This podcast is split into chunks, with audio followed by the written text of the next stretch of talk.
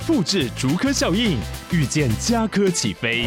嘉义花园造镇新案 AI 世界城隆重登场，马上把握与嘉科最近的距离。嘉义科学园区无人机产业聚落，华泰名品城打造高铁 Outlet，故宫南院长庚医院县府生活圈 AI 世界城二到三房抢先预约零五三七一七五五五。每天十分钟，遇见更好的自己。远见天下文化 Podcast 一号课堂。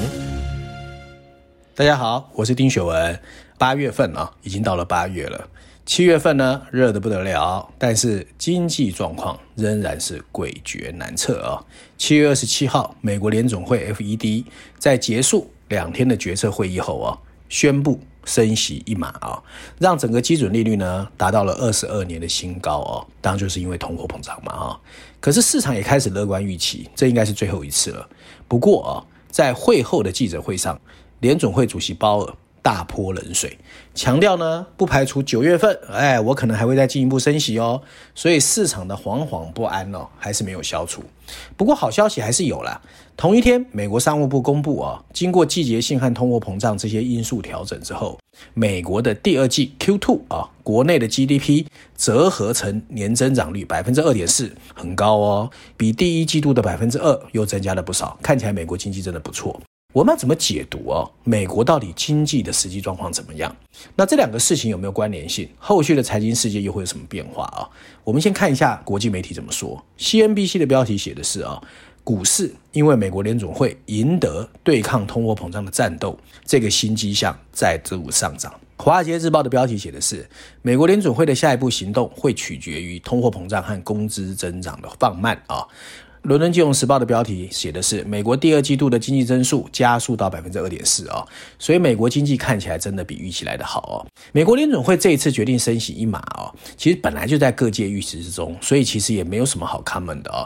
不过我觉得值得观察的重点还是有两个，第一个就是为什么他在会后的声明，在记者会的发言中呢，没有暗示紧缩周期已经完成，反而强调他要继续对抗通货膨胀，那代表说其实虽然通货膨胀看起来有。缓和，可是鲍尔还是不敢掉以轻心。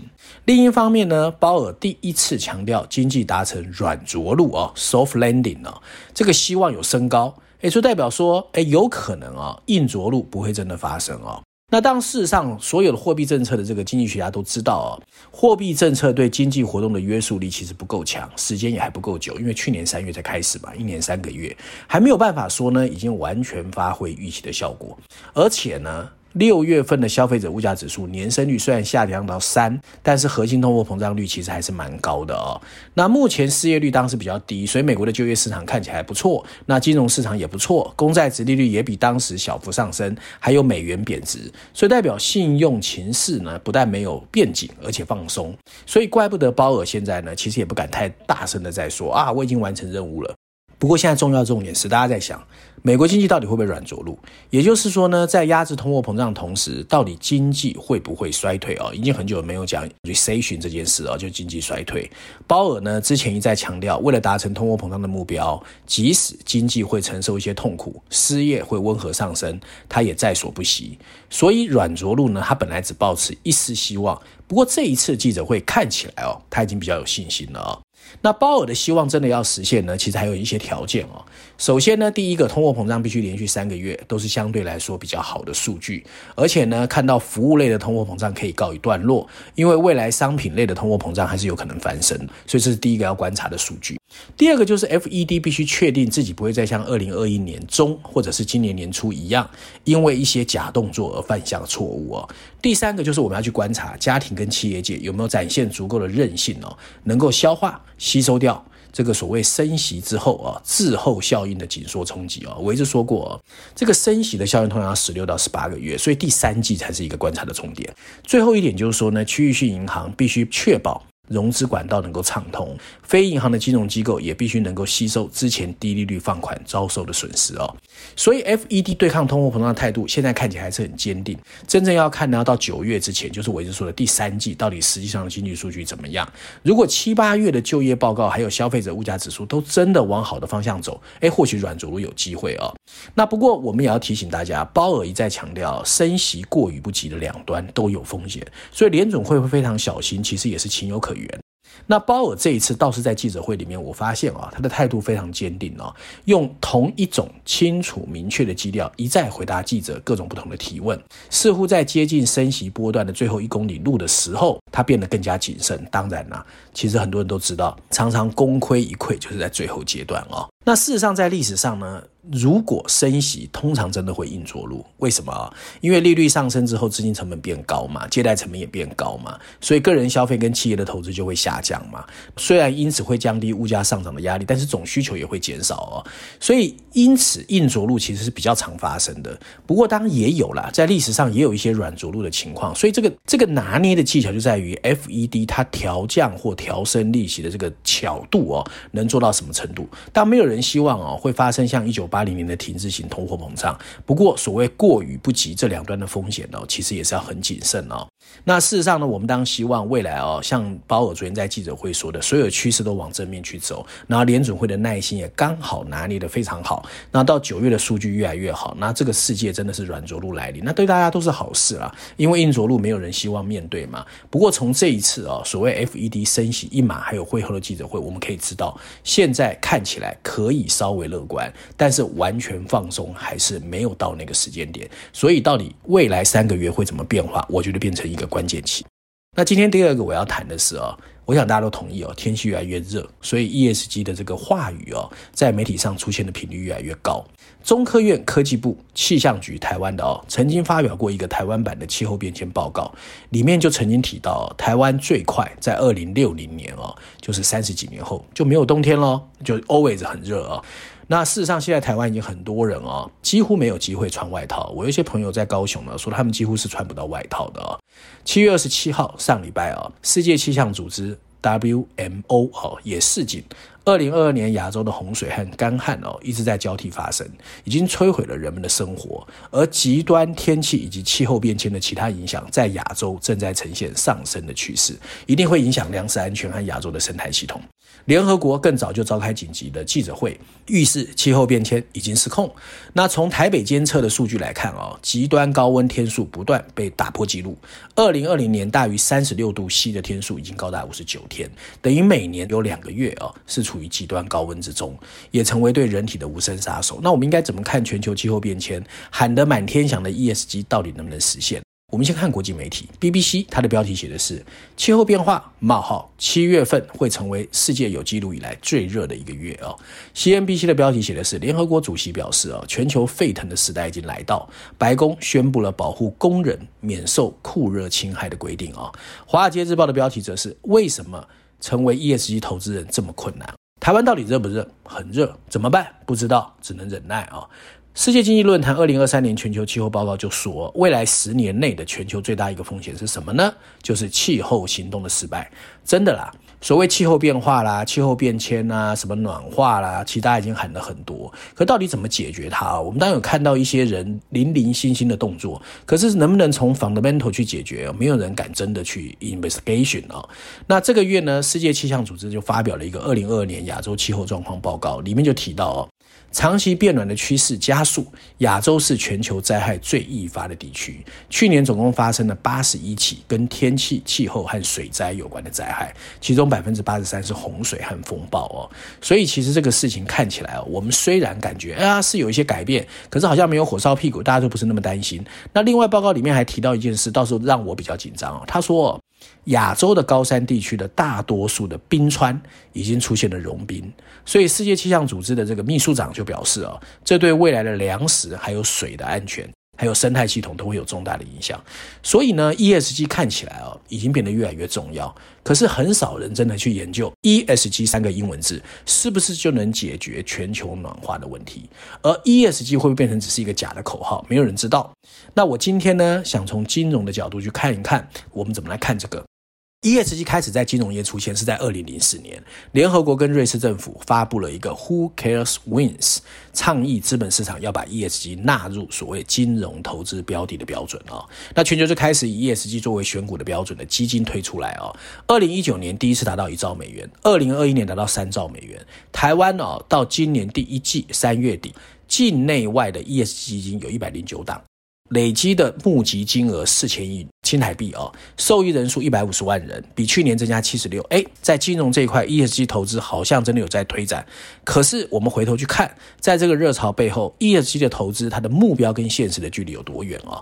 首先啊，以台湾的角度来看。能被纳入 ESG 基金的公司，到底应该符合哪些条件？台湾证交所在二零一四年有要求啦，上市贵公司你必须缴交社会责任 CSR 报告，而且从二零一五年它有评鉴哦，各个公司的公司治理。可是目前并没有法规规定以 ESG 为名的基金到底应该怎么选股。那去年美国证管会哦，曾经针对 ESG 基金挂羊头卖狗肉的现象，他们叫漂绿哦，开罚 Goldman Sachs 四百万美元。所以代表，如果美国华尔街都做得不好，台湾到底做得有多落实？我觉得是需要检验的。第二个，投资人到底应不应该投资 ESG？难道你投了 ESG 的基金，全世界的气候暖化就会变好吗？这个也是见仁见智哦。短期来看，ESG 投资的报酬率比较低；长期来看，零碳排放也是趋势。也就是说，准备好的公司，照道理它应该得到比较容易的融资方式。可是目前的设计到底是不是这样？或者说，很多的基金经理人他还是追求获利，还是真的以长期的社会责任为优势？这个其实也是要检验的哦。最后一个就是 ESG，虽然是三件工作，三个嘛，一。S G 三个英文字，但市场通常比较 focus 在 E 啦，就是脱碳，而脱碳需要投资或改变生产方式。那现在就是我刚才前面说的，没有火烧屁股，真的有人做到吗？你想想看啊，利率高的时候降低了投资于脱碳的诱因，现在利率开始往上走，所以为什么很多化工或者化石的企业在过去几年股价反而涨得比较凶？这就是一个很矛盾的情况。那最后呢，我特别提出来。电动车，很多人说哇，我开电动车了，哇，电动车越来越多了，所以全世界气候变暖就会扛错了吗？不见得哦，因为 ESG 里面呢，其实虽然由油变成电池。可是呢，大家都知道，现在电池产业中国垄断。那中国之所以可以垄断，它是牺牲了一些环保的东西。你比如说，野矿是高污染、高耗能的。另外呢，虽然有很多国家，像东南亚的印尼啦、非洲啊，它有很多矿产，可是现阶段它如果不是像中国一样曾经砸钱砸政策，你说要完全做到，还要避免所谓社会责任跟监管，我觉得是非常难的。当然啦，ESG 也不是一无是处了，而是 ESG 的评鉴跟投资应用，我觉得还没有成熟，还有很大的改善空间。如果要把 ESG 更完善的纳入投资流程，所谓通用的评级标准啦、评估条件的定义啦、资讯揭露的完整度啦、不同产业各自适用的指标，还有很多很多工作要做哦。那为了让 ESG 的有效性可以衡量，我觉得更简化规范是很重要的。标准制定者最不应该的就是推出一个只想为既得利益者和资产管理，就是金融机构啊量身定做的虚浮的规范。就是如果你心里面还是只想赚钱，你其实对不起地球，也对不起气候变暖啊。那资产管理业者在台湾就投信啊，也应该基于社会性去发放正确的产品。不应该就是每次都玩一些 slogan，他应该推出更适合特定投资人的 ESG 产品。你比如说，对于希望脱碳的投资人，你就发行气候基金嘛；对于 human resource 人力资源产生兴趣，你可以发社会基金呐。那担心治理不佳，你发治理基金呐。你 ESG 还是要分别说清楚哦。如果他想销售具备可持续性的产品，就应该推出影响力基金，而不是又在玩弄销售技巧，推销各种承诺回报的投资基金去募资哦。但规范跟简化并不。不意味收缩，我不是反对哦，而是可以优先针对减少脱碳啊。就是在脱碳上面最积极的一些企业，你要让它比较容易拿到钱，那还有 incentive 或 motivation 去 focus 在 ESG 的一端，而不是急着把 S 跟 G 都包在里面。